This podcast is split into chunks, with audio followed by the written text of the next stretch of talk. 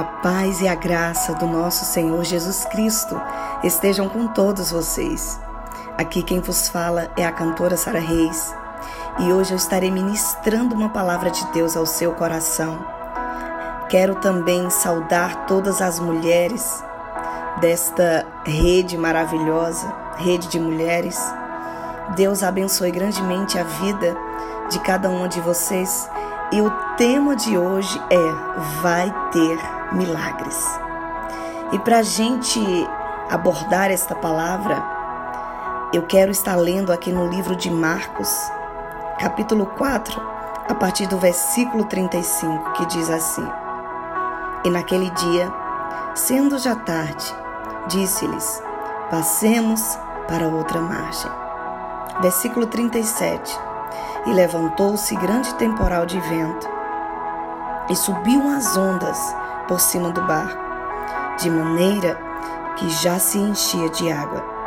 E ele estava na polpa dormindo sobre uma almofada.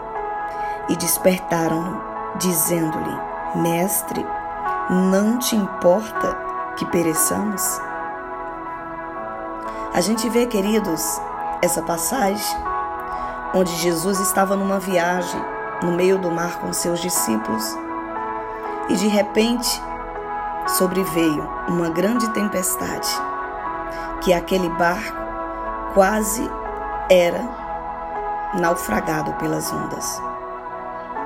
E a gente vê aqui nessa passagem que me chama bastante atenção é que em meio a essa tempestade, Jesus ele estava na polpa do barco, dormindo. Enquanto os discípulos estavam desesperados, sem saber como acalmar aquela tempestade. E algo que me chama bastante atenção nesse texto, em que nós lemos, é que enquanto a tempestade estava acontecendo, Jesus estava dormindo. E os discípulos só despertaram Jesus quando eles não sabiam mais o que fazer. Quantas vezes isso acontece conosco? Tentamos resolver os problemas do nosso jeito. E quando a gente vê que não consegue resolver sozinho, a gente convida Jesus.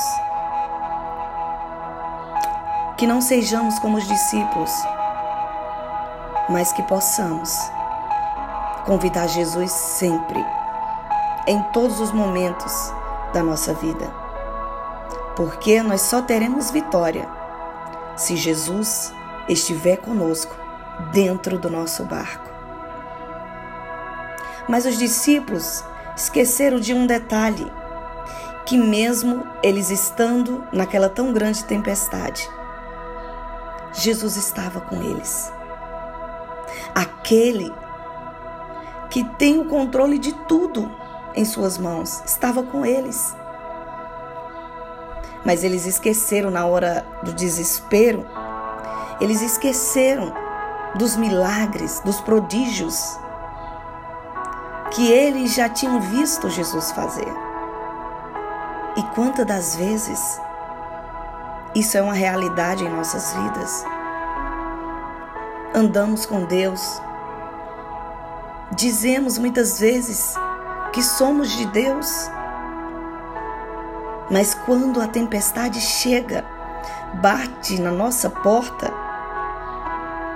parece que a gente não conhece o Deus em que a gente serve, porque a gente se desespera, a gente murmura, a gente chora, a gente questiona. E os discípulos estavam dessa forma.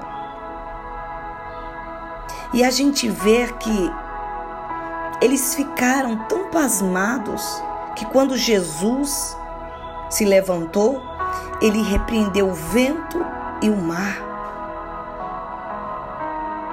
E houve uma grande bonança. E os discípulos, admirados, olharam uns para os outros e disseram assim: Que homem é este, que até o vento e o mar lhe obedecem? Ou seja, Os discípulos estavam a todo tempo andando com Jesus, mas eles não sabiam quem de fato Jesus era. E naquele momento eles ficaram pasmados. Jó, em sua luta e em sua dor, ele disse: Eu achava que te conhecia, mas hoje os meus olhos te veem. São nas adversidades da vida que Deus se manifesta de uma maneira sobrenatural em nossas vidas. Então, se você quer ver o milagre de Deus, a manifestação de Deus sobre a sua vida, você terá que passar por adversidades, por aflições. E Jesus ele nos diz isso. Ele diz: "No mundo tereis aflições, mas tem de bom ânimo, porque eu venci o mundo." Se ele venceu, nós também venceremos. Porque as aflições deste tempo presente não há de se comparar com a glória que em nós há de ser revelada. A aflição que você está vivendo hoje é para um propósito maior amanhã. Ainda que você não esteja entendendo nada, Deus, Ele sabe o que Ele está fazendo. Lá no livro de João, no capítulo 6, a gente vê a multiplicação dos pães e dos peixes. A Bíblia diz que Jesus chega para um dos discípulos chamado Filipe e Jesus pede para que Filipe dê de comer aquela multidão faminta.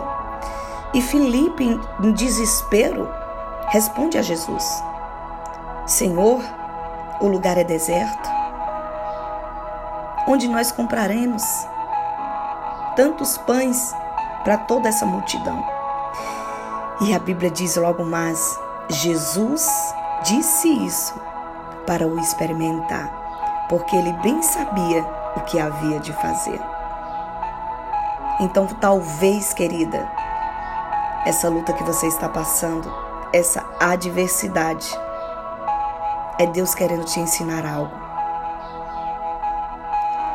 É Deus querendo que você crie experiências com Ele.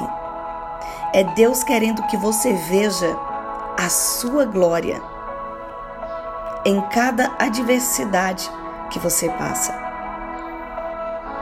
Jesus, como soberano, ele sabia que no meio daquela multidão faminta tinha um rapaz que tinha levado o seu lanche, mas ele havia esquecido de comer o seu lanche. Mas ele esqueceu porque Deus tinha um propósito no meio disso. E logo mais na frente, foi aqueles cinco pães e dois peixinhos daquele rapaz que Jesus usou para multiplicar e alimentar uma multidão de cinco mil homens fora crianças e mulheres. E Deus fez algo extraordinário naquele lugar. E Deus também, querida, quer fazer algo extraordinário em sua vida. Não precisa entender, só precisa confiar, descansar, se lançar no Senhor e saber que os momentos mais improváveis da nossa vida são os momentos mais propícios para acontecer milagres. Então, que você fique neste dia com esta palavra no seu coração. Deus em Cristo te abençoe hoje e sempre, em nome de Jesus. Amém.